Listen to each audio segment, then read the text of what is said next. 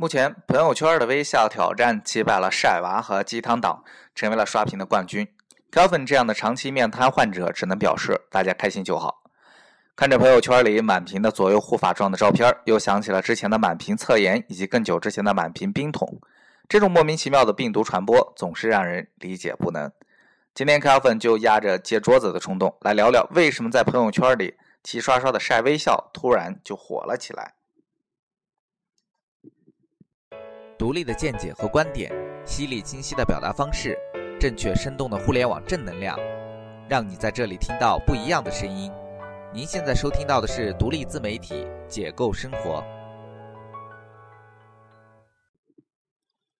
大约是在二零零四年的左右，博客热潮席卷全球，一种名叫 The Interfere Game 的游戏逐渐兴起，并最终成为跨国界的社交方式。The Interfere Game 的游戏规则，简单来说，就是由一名博客用户选择他的一位好友，并对后者提出五个问题。问题类型可能会涉及隐私，但大多数属于人畜无害的，比如你最讨厌哪一部电影、你是否单身等等。被选择的用户则需要逐一回答问题，并继续选择自己的一位好友，附上请他回答的五个新的问题。到了中国。当时正火的 QQ 空间成为这个游戏的主要承接对象，用户们根据这个游戏的特点，贴切的称它为“点名游戏”。我们可以把它看作最近流行的冰桶挑战、测颜挑战和微笑挑战的骤行。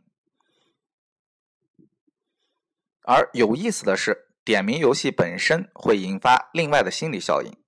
就拿冰桶挑战来说，对这个游戏感兴趣的人会面临两个尴尬：一是不被点名，会传达出一种暗示。你这个人不被人重视，没人关注你，所以当时许多互联网公司的公关部门都开始忙活了起来，一边试图说服领导做出身体上的牺牲，一边设法让领导的名字出现在点名名单里。而另一个尴尬是，如果发出点名，但是点名的对象都不回应，那则是对人脉展示的严重打击。对于参加微笑挑战的朋友们条粉斗胆问一句：你们是不是也有同样的担忧？这其实无可厚非。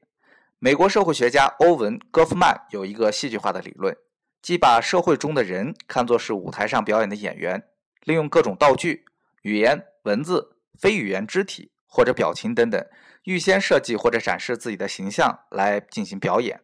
并努力获取好的效果。在社交媒体上，我们更是如此吧？人性所致嘛。从本质上来讲，所有这些点名游戏，不管内容是什么。其实都是在向他人传递自己的信息。心理学家将这种行为称作为自我表露。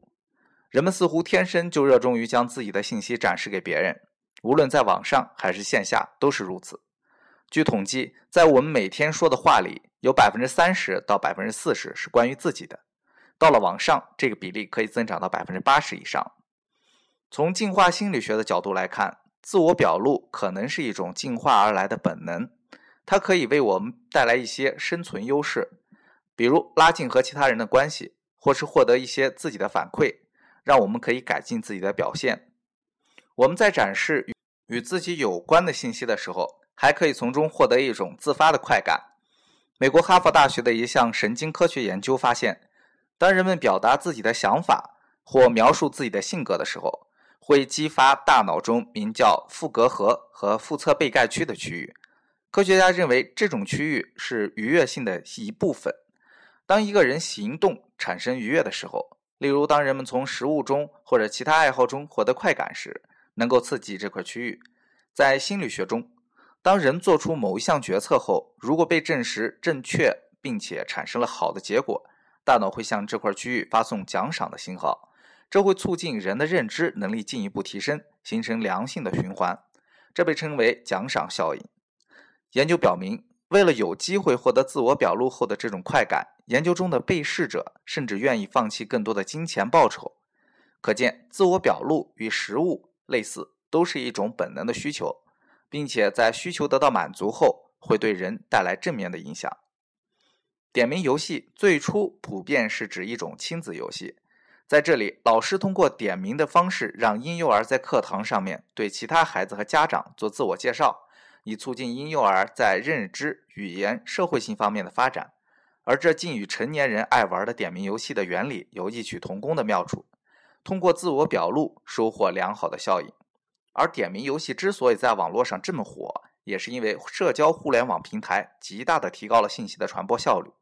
放大了自我表露的心理快感，从而吸引更多的人加入进来。模仿是一种愉悦的事情，尤其是微笑，它广受欢迎，又不必付出太多的成本。美国科学杂志的网站曾经登录过一则研究：五十五名志愿者来观看影片，影片中有社会地位高的人。比如医生，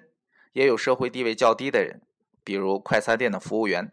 当角色在影片中微笑时，研究者们就记录下来志愿者们的微笑肌的肌电活动。研究结果证实，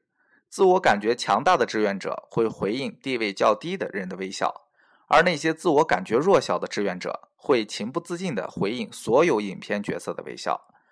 这就是现实中的微笑脸。弱小者。会在无意识中觉得我应该在车里，不应该在车底，于是看到养眼又强大的对方微笑，自己也会莫名模仿，以这种策略来提高自己的社会地位。当这种微笑链挪到朋友圈里，其实里面也有类似的道理。你看到一个养眼的人在微笑，自己说不定也会模仿起来。这也印证了1890年心理学家塔尔德就提出的模仿法则。人与人的距离越近，模仿性越强，而且低劣者喜欢模仿优越者，下层人物喜欢模仿上层人物，农民喜欢模仿贵族，小城镇和农村喜欢模仿城市风潮。现在可以加上一句新时代的模仿法则：无论养眼的人还是路人，都喜欢模仿微笑起来好看的人。微笑挑战目前看起来风头正劲，无论中年人还是青年人都玩得很开心。按照第六次人口普查的数据，中国十五到五十九岁的人口为九亿三千九百六十一万六千四百一十人。那么问题来了，假如这个游戏从昨天零点开始，中国某人完成了第一次微笑的挑战，并选了十个人继续传递，这十个人又各选了十个人接受新的挑战。若这个过程中没有重复点名，每个人也仅发一次，他们都对自己很满意。被点名的一天后都会放出自拍。多少天后，全国十五到五十九岁的人能把照片都抛上去，全民自拍目标达成呢？数学不好的 Kelvin 依然挣扎着翻出高中的等比数列，算了下，答案是大约八点九七天。所以大家都要加油啊！